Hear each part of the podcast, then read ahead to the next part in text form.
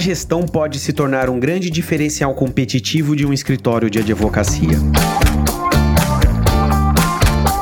Uma banca jurídica, embora algumas pessoas ainda não o reconheçam, é uma empresa como qualquer outra. Possui clientes, assim como precisa gerir seus colaboradores, pagar as contas no final do mês, faturar o cliente no dia certo ou ainda fazer marketing para se diferenciar no mercado. A orquestração de todas essas áreas e processos é o que podemos chamar de gestão. E à medida que os escritórios crescem, a gestão se torna mais complexa e necessária. E é aí que muitas bancas jurídicas perdem uma oportunidade de ouro de dar um salto na escala do seu negócio, deixando a gestão de lado. Eu sou Leandro Ramos e esse é o Juridicast, o seu podcast de marketing jurídico. Para discutir comigo sobre como um escritório pode utilizar a gestão como uma fonte de diferenciação, tenho o prazer de receber no Juridicast a Luciane Rodigiero dos Santos, que é consultora, palestrante e sócia fundadora da LRS Consulting. A Luciane tem 33 anos de carreira, sendo que nos últimos 15 anos ela se dedicou à administração geral de escritórios, e ela acaba de lançar o livro Gestão Financeira e Estratégica para Escritórios de Advocacia, pela editora Atlas. Luciane, seja muito bem-vinda ao Juridicast. Olá, Leandro, tudo bem? É um prazer enorme participar do Juridicast. Super obrigada pelo convite. Eu acompanho semanalmente os episódios e sempre aprendo muito. E gostaria de aproveitar para te parabenizar e também a agência Javali pela realização desse projeto, que ele é tão importante. Puxa, Luciana, que obrigado. Fico feliz que você é uma ouvinte, né? E hoje aqui, né, como nossa convidada, e para a gente ir entrando no tema, já te faço uma pergunta que vai muito na linha do, do que você escreveu no seu livro, né? Que é qual que é a importância da gestão financeira e estratégica para uma banca jurídica? Leandro, ela é crucial para o sucesso do escritório. Ok. A área financeira ela tem que estar imbuída em todas as outras áreas, jurídica, marketing, RH, TI, e principalmente pensando no planejamento estratégico. Porque sem os recursos financeiros, entrada de receita, por exemplo, gestão de gastos, não existe escritório. Sequer a gente abre as portas e contrata as pessoas, né? Então é importante destacar que a gestão ela é vital para qualquer escritório, independente independente do tamanho. O que difere, obviamente, nesses casos, é a sofisticação como os controles e a gestão são realizados. Por exemplo, o escritório tem sistemas, BI, né, que é Business Intelligence, KPIs, que são os indicadores de performance, entre outros. No caso do planejamento estratégico, ele contém as diretrizes gerais do escritório, focando o horizonte onde queremos chegar, que é o futuro. Ele é a definição do seu negócio, né, do, do escritório de advocacia, que não é apenas ser um escritório de advocacia. E é no planejamento estratégico que os sócios devem definir os fundamentos, que serão as diretrizes, né, o rumo e a direção que o escritório vai seguir. O planejamento estratégico aponta para o lugar onde queremos estar, que é o posicionamento do escritório. Legal, Luciane. E me diga uma coisa, quais dicas você dá para quem está começando um escritório do zero? Essa pergunta é super importante, Leandro. Como eu sou consultora já há muitos anos, eu vejo no dia a dia a dificuldade de implementação e de gestão nos escritórios que estão começando. Inclusive escritórios que eu ajudo a implementar implementar do zero. No meu livro, que foi recém-lançado, você mencionou, eu falo sobre a questão da falta de disciplina de gestão, administração, finanças, entre outras coisas, né, nas grades da faculdade de Direito. Infelizmente, esse profissional liberal não sai da universidade com o embasamento mínimo que ele precisa para montar o seu próprio escritório, né, para ir para um outro escritório, para entender de gestão, para montar o próprio escritório. Então, as minhas dicas, assim, sendo bem pragmáticas, são: primeiro e fundamental, escolha bem os seus sócios. Eu costumo dizer que sociedade é igual um casamento, né? E para a sociedade de advogados, isso tem tudo a ver. Então, já de partida, para que o negócio dê certo, escolha bem os seus sócios. Eles precisam ter os mesmos valores e os mesmos objetivos de, né, que você tem para sua vida e para o seu futuro. Uma outra coisa importante, faça um acordo de sócios. É um documento que versa sobre distribuição de lucros, entrada e saída de sócios, participação no capital social, quem vai fazer a administração geral, uma futura sucessão, entre outras questões importantes e que precisam ser decididas assim já desde o início do relacionamento. De novo, pensando no casamento, quando a gente ainda está em lua de mel. Uma outra coisa importante também, a abertura formal do escritório. Que tipo de sociedade você quer ter? É uma sociedade uniprofissional? Você vai ter sócios de capital e sócio de serviço? Seus colaboradores vão ser CLTs, né? Por exemplo, os advogados. Qual é o enquadramento tributário que o seu escritório vai ter? Você precisa da ajuda de um contador, fazer um planejamento estratégico. Isso fica muito relegado quando as pessoas começam um escritório de advocacia. Que metas você quer definir? Aonde você quer chegar? Quais as suas áreas e quais áreas de atuação e áreas que você vai atender no escritório? Se você vai ser um boutique, se você vai ser um full service, se seu escritório será um abrangente, perfil dos clientes que você vai atender, que pode ser pessoa física, pessoa jurídica, entes públicos, perfil dos seus colaboradores, advogados, estagiários administrativos, quais remunerações e benefícios esses integrantes terão, tem um posicionamento estratégico, né, isso é a tua área, que é marketing, né, Leandro? Sim. Como comunicar para o meu público, cliente, para o mercado, quem eu sou, o meu propósito. Tenho que ter uma estratégia de marketing muito bem definida, onde eu quero chegar e o que eu vou fazer para me comunicar com o meu público-alvo e para trazer o meu cliente para o escritório. Outro ponto importante também é separação das contas da pessoa física da pessoa jurídica. Isso é fundamental e isso acontece muito, essa mistura em escritórios pequenos, quando eles começam. Implementação de controles financeiros, aquisição de sistemas, se vai ter um local físico ou não, se vai ser alugado ou não, porque isso influencia muito financeiramente falando, né? A forma como vai trabalhar, híbrido, presencial, investimento em TI, se vai comprar equipamento ou alugar, enfim, tudo isso. E pensar também numa estruturação de uma tabela padrão que você vai praticar no seu escritório, lembrando que a OAB tem um parâmetro, mas o ideal seria você montar a sua própria tabela de honorários no escritório. Então, acho que essas dicas são as, as mais importantes e que não podem faltar de jeito nenhum quando você pensa em montar o seu escritório. Ou seja, Luciene, é muita coisa que precisa ser pensada antes de iniciar uma, uma atividade empresarial, né? O checklist é muito grande, Leandro. É bem amplo, né? E aí, a pergunta que eu te faço é: é seguro afirmar que escritórios de grande porte possuem uma gestão estratégica e financeira mais apurada do que bancas de menor porte ou que ainda estão iniciando suas atividades? Não, com certeza. Isso a gente pode afirmar, até porque para que essas bancas né, se tornem grandes, essa gestão foi necessária desde o início, né? Ela teve todo esse processo de crescimento, e para que ele crescesse e se tornasse uma grande banca, realmente essa parte da gestão foi, foi imprescindível, né? E aí o que a gente pode pensar nessa questão de gestão é que todo escritório de grande porte, ele sempre vai ter uma figura de um CFO, um administrador legal que entende que vai cuidar das finanças, participando periodicamente das reuniões com sócios para tomadas de decisões, com apresentação de análises gerenciais que faz periodicamente, né, por conta do acompanhamento dos números,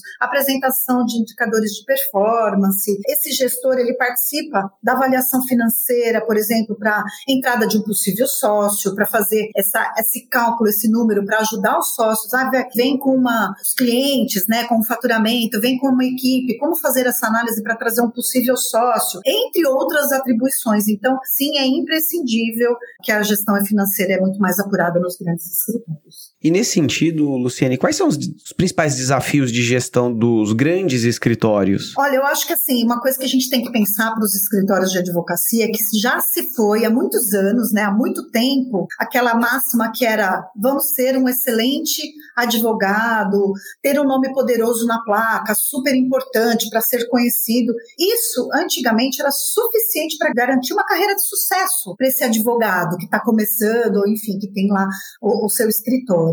Hoje em dia, trazer o trabalho para o escritório, e isso já mudou há muito tempo, se inverteu completamente. Hoje quem manda é o cliente, não é mais o sócio do escritório que definiu o seu preço e o, e o cliente estava disposto a pagar. Hoje, essa regra se inverteu. E hoje quem dita a regra é o cliente. Então, os grandes escritórios, eles têm envolvidos, assim, investido né, na gestão, inclusive com diretorias específicas. Então, se você olhar para grandes bancas, eles têm diretoria financeira, eles têm diretoria de recursos humanos, é hoje muito voltado para essa questão de ESG, essa questão S, né, que é social, cuidando do bem-estar, de governança, parte de marketing, negócios com clientes, uh, diretoria institucional, de TI, administrativa. Então, esses desafios englobam todas essas diretorias e todos esses temas dentro do grande escritório. E sempre voltando, né, para pensar na melhor experiência e um excelente atendimento para o cliente. E o que, que os, os grandes precisam vislumbrar para poder fazer essa gestão de forma adequada, né? É construir uma marca forte,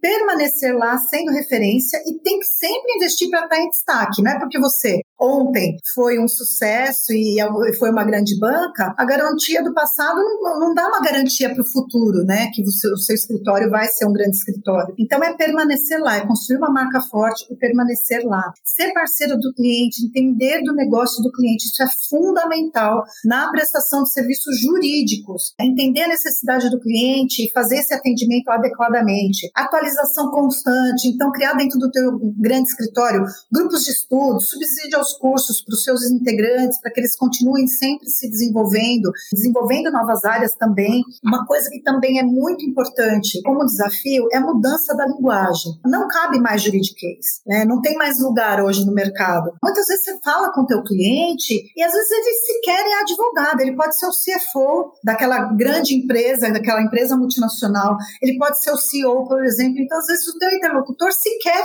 é um advogado. Então, cortar o juridiquês, isso é uma coisa importantíssima. Você precisa falar com o seu público, ser acessível. E uma coisa muito importante é o cliente entender que ele vai contratar você, o teu escritório, e que você vai resolver o problema dele da melhor forma, inclusive se antecipando. Eu acho que essa parte consultiva é importantíssima. Às vezes a gente pensa num contencioso, mas quando a gente faz uma análise, e aí a gente pode é, utilizar jurimetria, entre outras coisas, a gente faz essa análise, a gente traz para o cliente muitas questões consultivas para atender um problema e ver essa oportunidade como para ser um parceiro mesmo do cliente. Isso tem um grande valor para os clientes quando eles contratam. E capacidade financeira é muito importante também, né? Como desafio de gestão, mas principalmente olhar para as pessoas. O escritório é feito de pessoas, o cliente é feito de pessoas, os teus integrantes são pessoas. Então, gente, cuidado com gente. Isso é um dos grandes desafios atuais para os grandes escritórios, para todos, mas principalmente para os grandes escritórios. Correto. E Luciane, no caso dos pequenos, você acha que tem alguns desafios específicos? Tem sim, Leandro. Eu acho que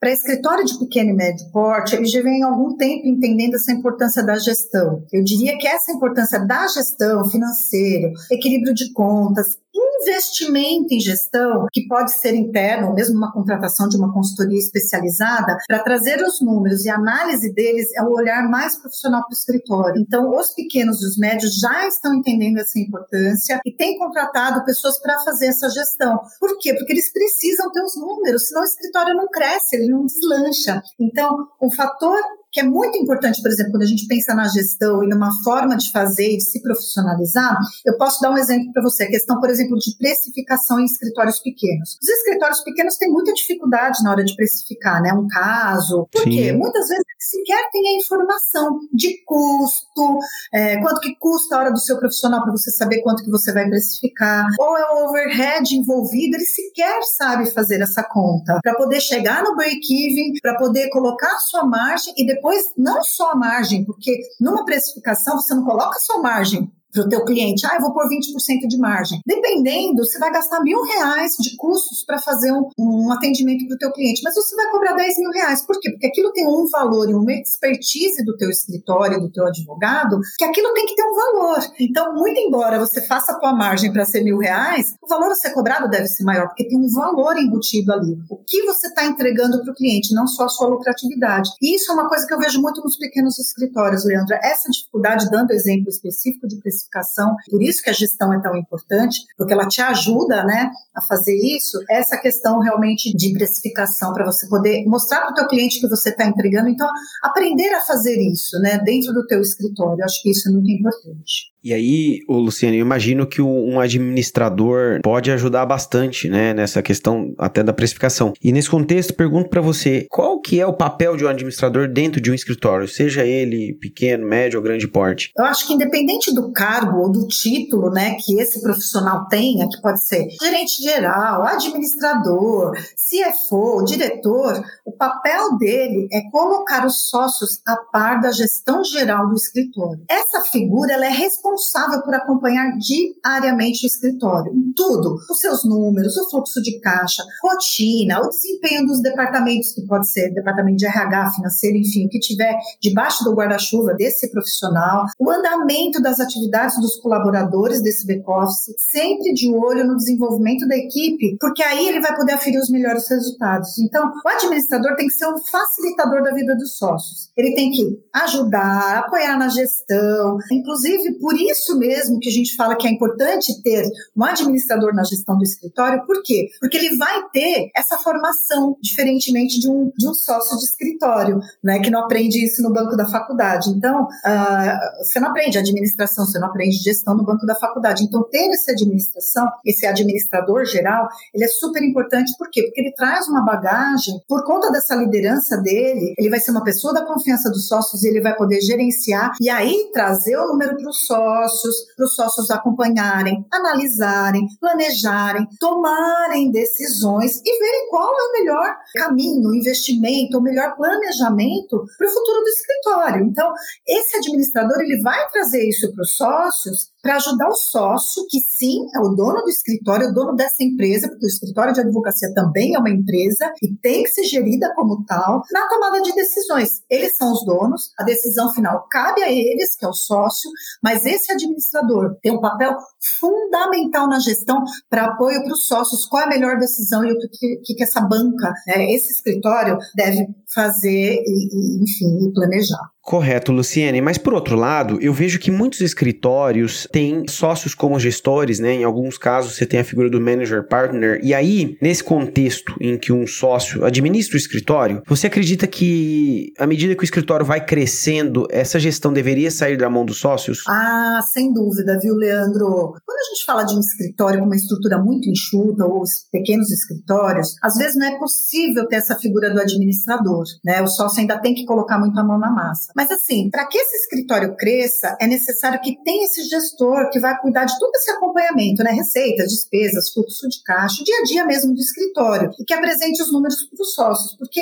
à medida que o escritório vai crescendo, e aí essa figura do administrador é crucial, por quê? Porque o sócio, para que o escritório cresça, o sócio tem que focar no atendimento ao cliente, na prospecção de novos clientes, no cross-selling, na gestão da equipe jurídica. Por quê? Porque isso é esperado dele. Então, dividir o tempo do sócio entre gastar um tempo com a gestão, mas com a gestão que eu falo, com essa microgestão que deve ser do administrador, para poder focar, então, nos seus clientes, no atendimento aos clientes, ao caso, na gestão da equipe, é um tempo que o escritório gasta e que demanda desse sócio, que infelizmente vai tirar dessas outras atribuições que ninguém pode fazer, tem que ser dele. Então, é um papel realmente do administrador cuidar dessa gestão. Então, à medida que o escritório vai crescendo, é imprescindível ter esse papel do gestor. Por quê? Para que o sócio toque o que é esperado dele, que é cuidar dos clientes e do caso. E dos casos, e deixando a cargo desse administrador a gestão do escritório, né? De novo, lembrando, como eu falei na, na, na tua pergunta anterior, que o sócio ele é dono do escritório. Isso cabe a ele. Mas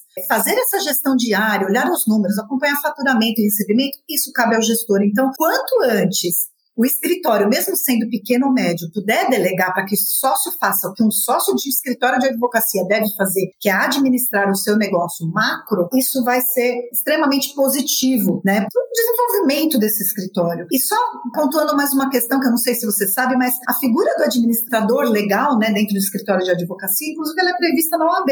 Então ele, ele tem, ele é previsto isso que ele responde pela administração geral e presta conta aos sócios periodicamente. Então é tão importante que inclusive está previsto na cartilha da OAB, para você ter uma ideia. Olha que interessante. E, Luciane, a gente vê né, que o mercado jurídico ele vem se profissionalizando bastante e vem também trazendo profissionais de outros mercados para atuar na gestão é, dos escritórios. E aí, a pergunta que eu faço é: quais são os desafios que um profissional de gestão que vem de outro mercado encontra no ramo jurídico? Olha, tem vários desafios, mas eu acho que um, um desafio maior, e aí eu enfrentei isso há 15 anos atrás, quando eu entrei no primeiro escritório de advocacia em 2007. A primeira coisa que eu percebi percebi, eu entrei e falei assim, nossa, é uma linguagem aqui completamente própria, um jeito de ser e de fazer e de atender os clientes que eu não estava acostumada. Então, por exemplo, essa linguagem, né, pensando na linguagem, transitado em julgado, subestabelecimento de casos, acordo, advogado correspondente, entre tantas outras terminologias que são próprias. Então, conhecer desse universo é importante. Então, vai trazer uma pessoa de mercado? Vai, ok. Isso aconteceu, por exemplo, no Matos Filho, há tantos anos atrás, quando eles trouxeram o Mário Ezequiel, que era de Big Four, e foi um excelente gestor, e ficou lá, acho que, não sei se não me engano, se para a minha memória, 14 ou 16 anos no Matos Filho, e hoje o Matos Filho é o escritório que é, muito por conta dessa gestão lá atrás do Mário Ezequiel. Então, é possível? Claro que é possível, porém, você tem que se adaptar, você, gestor, se adaptar rapidamente é, à linguagem, aos termos, a como funciona o escritório de advocacia, para que você tenha sucesso. E também, assim, entre outras questões. Então, por exemplo, a tua área, Leandro, que a área de marketing na Javali. Tá. A escritório de advocacia, ela é regulamentada, então eu não posso Sim. tratar a parte de marketing do, do meu escritório como eu trataria em qualquer outra empresa de serviço, enfim, da Amazon, enfim, qualquer outra empresa de serviço, de prestação de serviços ou qualquer outro nicho de mercado. Então, inclusive pensando nessa questão da, da regulamentação da OAB. Por quê? Porque ela tem uma regulamentação específica. Então, por exemplo, se o nosso escritório aqui, se os escritórios brasileiros fossem dos Estados Unidos, a gente poderia, por exemplo, no meio do, de um jogo de basquete, por exemplo, ou de um jogo de ah, propaganda, né? Futebol americano e tudo mais, eu poderia colocar uma propaganda lá no telão, no meio do jogo. Isso aqui no Brasil não é permitido. Então, isso só para citar uma das questões, e por isso que é tão importante conhecer, sim, desse nicho, exatamente para que as coisas saiam como deve sair, principalmente se tratando, obviamente, de um gestor, que é um outro nível. Então, na minha opinião, é muito sábio mesmo entender o quanto antes desse universo, para que a pessoa, né, tenha sucesso na carreira dela e que para que o quanto antes ela possa se adaptar aí a, a, esse público interno do escritório de advocacia, entender os clientes e tudo mais. Eu acho que isso é, é muito, muito, muito importante. E agora, para a gente ir avançando no nosso episódio, Luciane, eu queria falar de um tema um pouco polêmico no, no meio jurídico, que é remuneração. Você acredita que o modelo de remuneração por horas trabalhadas, né, o famoso timesheet, que é comum né, em muitas bancas, ele tende a tirar a eficiência operacional dos escritórios? Leandro, de novo, né? Realmente é polêmico, mas eu acredito que sim. E é um movimento que, na verdade, ele está acontecendo já, né? Uh, cobranças por horas trabalhadas e tudo mais já está em desuso, né? Já está caindo em desuso com os nossos clientes. Então, por exemplo, o cliente, que é uma, muitas vezes uma grande empresa, ele quer ter uma previsibilidade de quanto ele vai gastar. Ele tem um budget. Olha, o budget do jurídico é X milhões ou X mil reais por mês ou por ano. Você tem aquele teu budget para gastar com tudo, consultivo, contencioso, pesquisa, com tudo, absolutamente Então, cada vez mais, e os clientes demandam, e, e nos escritórios onde eu, eu presto consultoria, eu vejo muito isso, cada vez menos você consegue fechar contratos por hora. Assim, tem que ser algo muito pontual e muito específico. E aí tem outras questões também que acontecem. Infelizmente, os escritórios, né, às vezes você tem um integrante que ele costuma pesar a mão no lançamento de um timesheet, uh, vai ter uma reunião com o cliente, vai o sócio, vai o sênior, vai o coordenador e vai o júnior para ouvir a reunião e aí cobra o timesheet de todas essas pessoas. E sequer essas pessoas têm uma contribuição efetiva, né, uma participação nessa reunião. Então, isso está sendo percebido sim pelos clientes e essa prática mina a eficiência operacional sem sombra de dúvida. Por isso que está caindo em desuso, por isso que agora os clientes querem ter essa previsibilidade. de novo, como o cliente que manda no mercado, isso está cada vez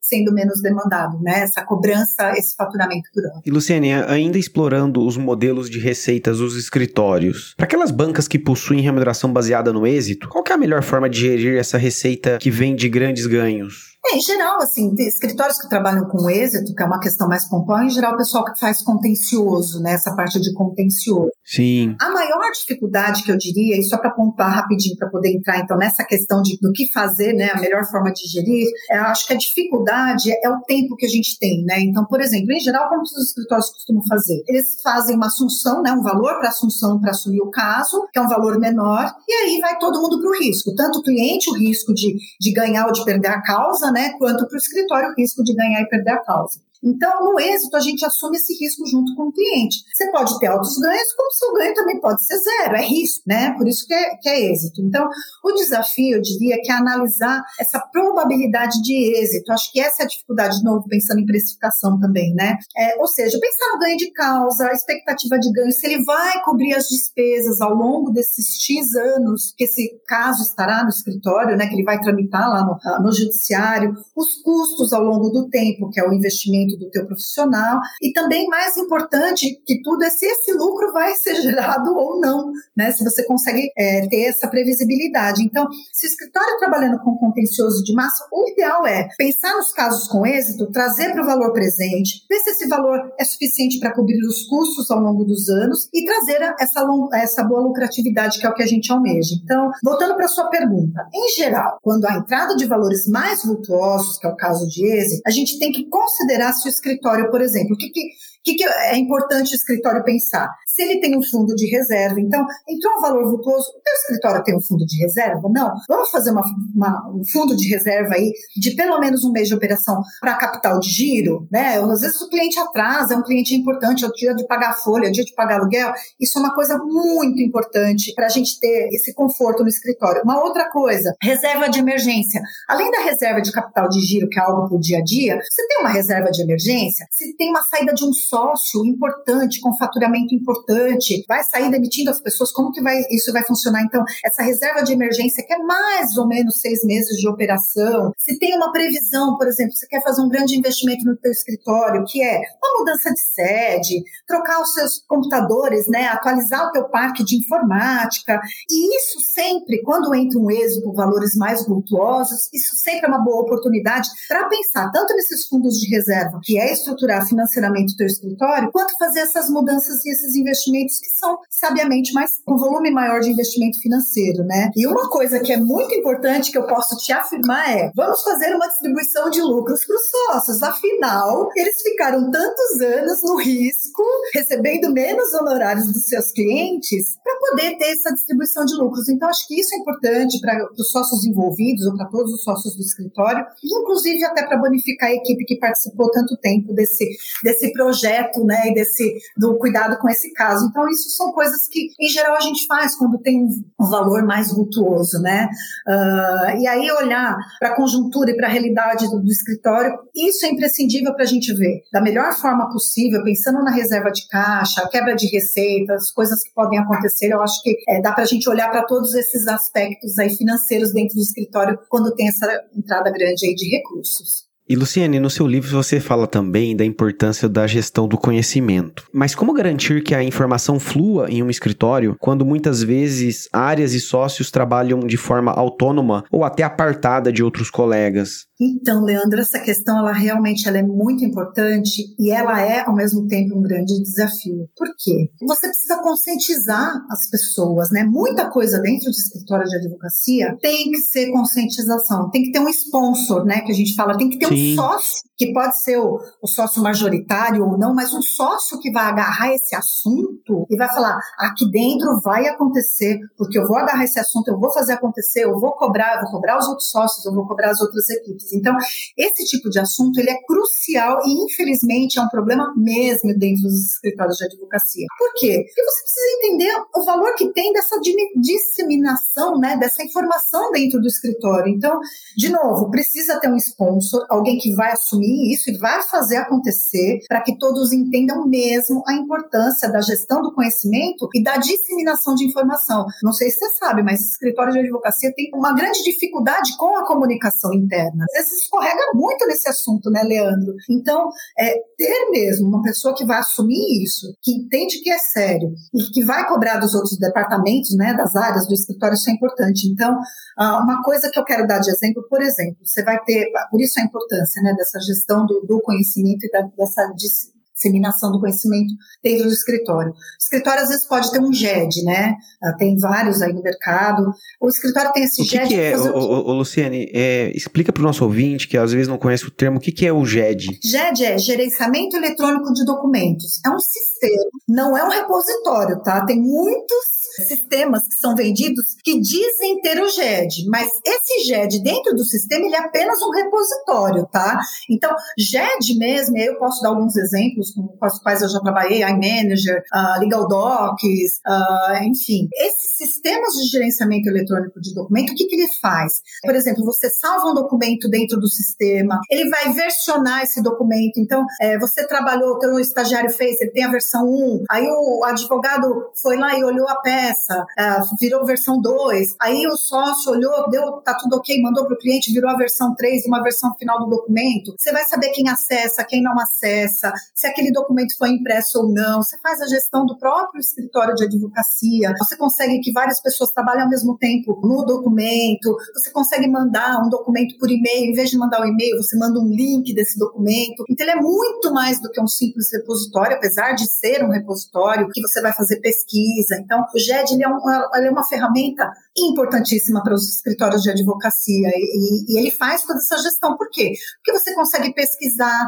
você consegue olhar, por exemplo, puxa, eu já trabalhei num caso parecido com esse agora e por isso a gestão do conhecimento é tão importante. Então, por exemplo, você pegou um caso de um cliente teu que você já, você lembra que há dois anos atrás você trabalhou em algo parecido. Você precisa começar a sua peça do zero? Óbvio que não. Isso é ganho de produtividade, de performance. O que, que você vai fazer? Você vai lá no teu JET, você vai buscar, você vai por palavras-chave, ele vai procurar isso dentro do, do, documento, ele vai olhar e vai te trazer um documento ah, que você vai olhar e falar, puxa, isso aqui é parecido, já tem jurisprudência, a gente já trabalhou nesse caso, olha que interessante, a gente não precisa partir do zero. Esse é o grande ganho de se ter um GED dentro do escritório, é fazer essa gestão com responsabilidade, né, fazer backup, cuidar da, dessa informação dentro do escritório, quem pode ver, quem não pode ver, entre outras coisas. Então, por isso essa gestão é tão importante. E aí você faz o quê? Todo esse conteúdo, né, que a área jurídica, que a área do back-office produz, ela fica 100% dentro do GED. Por quê? Porque se fica na máquina, por exemplo, você usou nessa questão de, de, de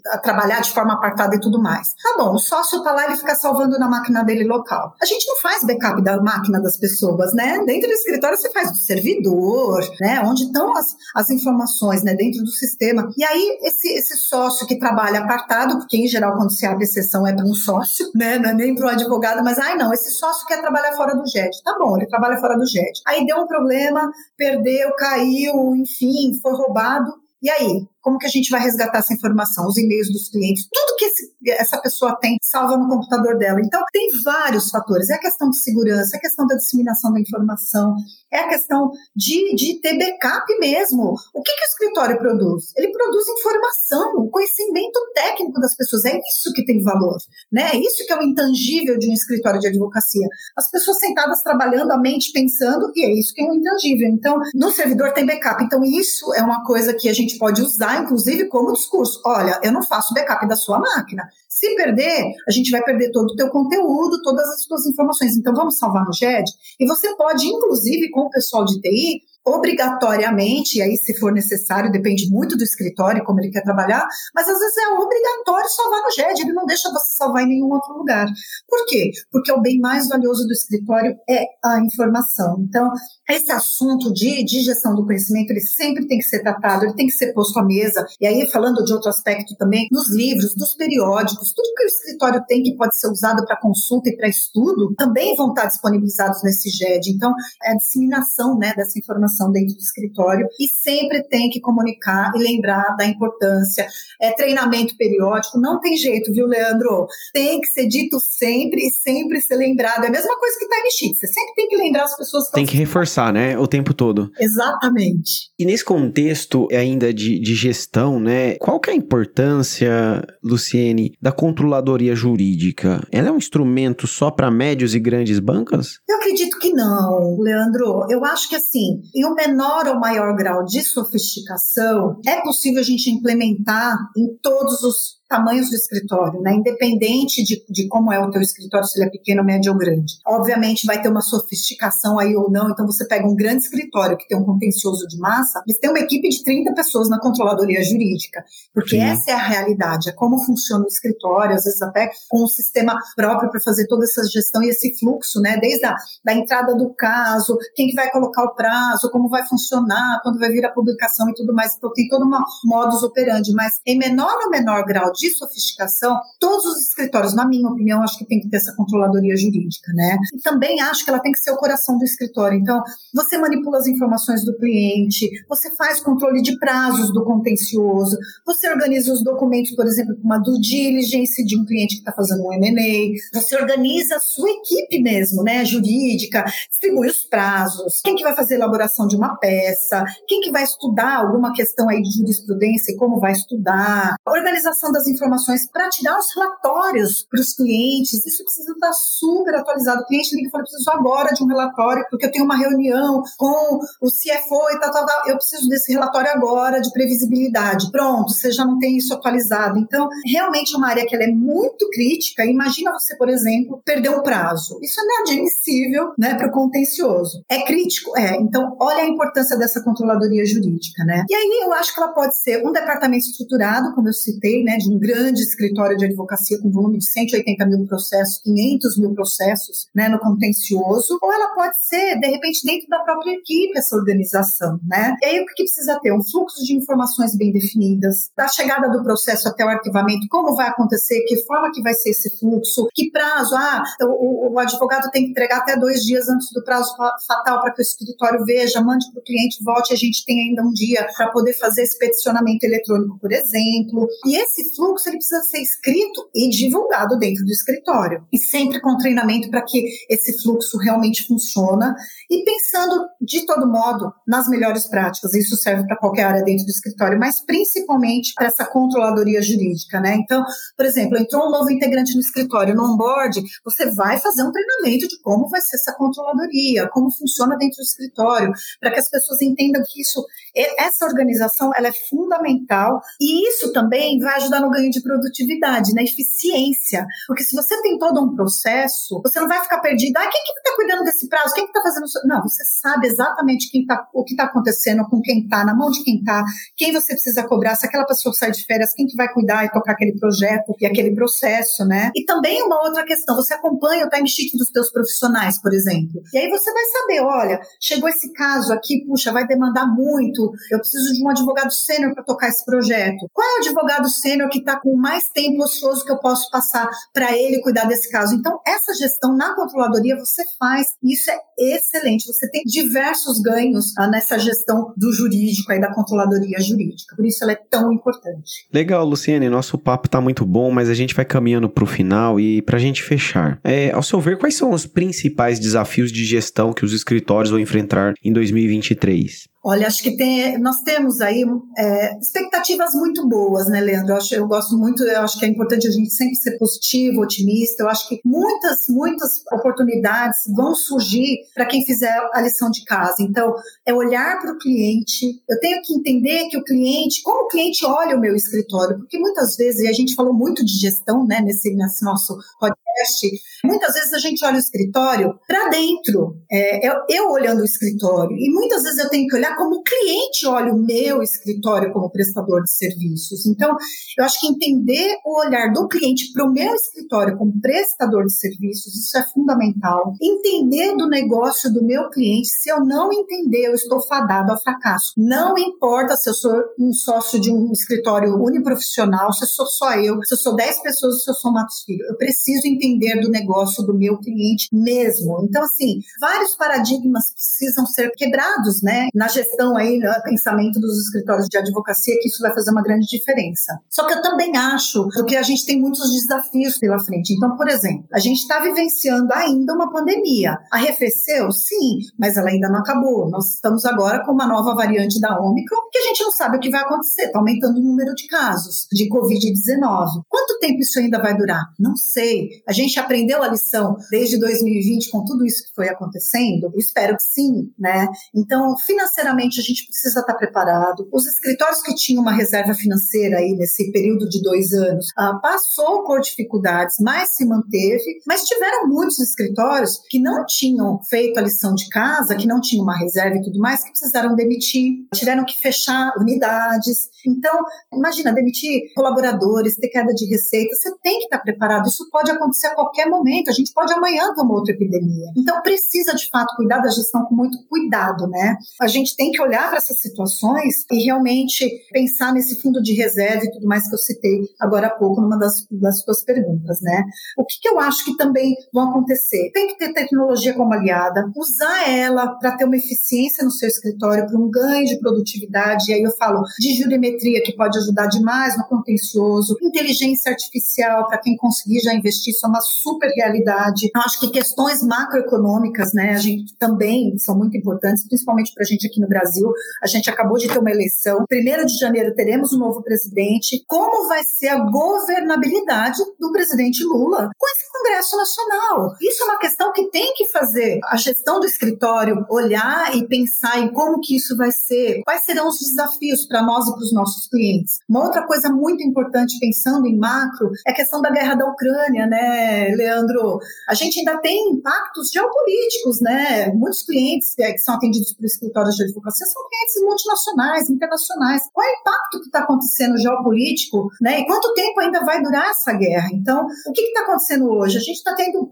um impacto grande na economia europeia, aumento de preço de energia, né, de combustível, de alimento, escassez de gás. Imagina, eles estão em pleno inverno europeu, estão tendo que importar gás de outro, outros países por navio, né, ah, para chegar até o gasoduto. Então, isso é uma realidade, né? Essa questão geopolítica é uma realidade e sim tem a ver com a gente aqui no Brasil e outras coisas também. Então, por exemplo, fazer uma consultoria preventiva, que é mais importante, né, o conhecimento dos clientes, área de atuação. Direito empresarial está super em alta, não só lá fora, nos escritórios americanos, mas para a gente aqui também. ESG, que é uma sigla que é super importante, pensar no meio ambiente, no social, na governança, né, em processos decisórios dentro do escritório. Essa questão de, de diversidade, inclusão, equidade é super importante. Os escritórios já estão olhando para isso, espero que olhem com muito mais afinco, né? Por exemplo, quem trabalha com startups, escritórios que trabalham com startups, está acontecendo um enxugamento, um controle de gastos nessas, nessas startups e nesses unicórnios. E é uma questão que é importante para os escritórios que trabalham com esse nicho, né? Então, assim, é tempo de mudança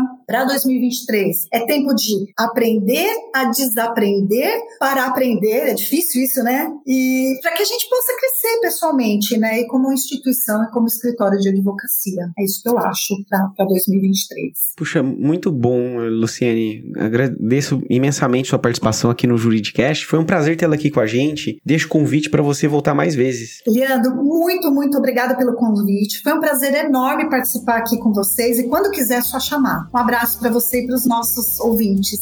Obrigado. Muito obrigada. Gostou desse podcast? Então compartilhe o episódio nas redes sociais e acompanhe o Juridicast, produzido pela agência Javali, especialista em marketing jurídico. Um grande abraço e até a próxima quarta-feira, às 7 da manhã.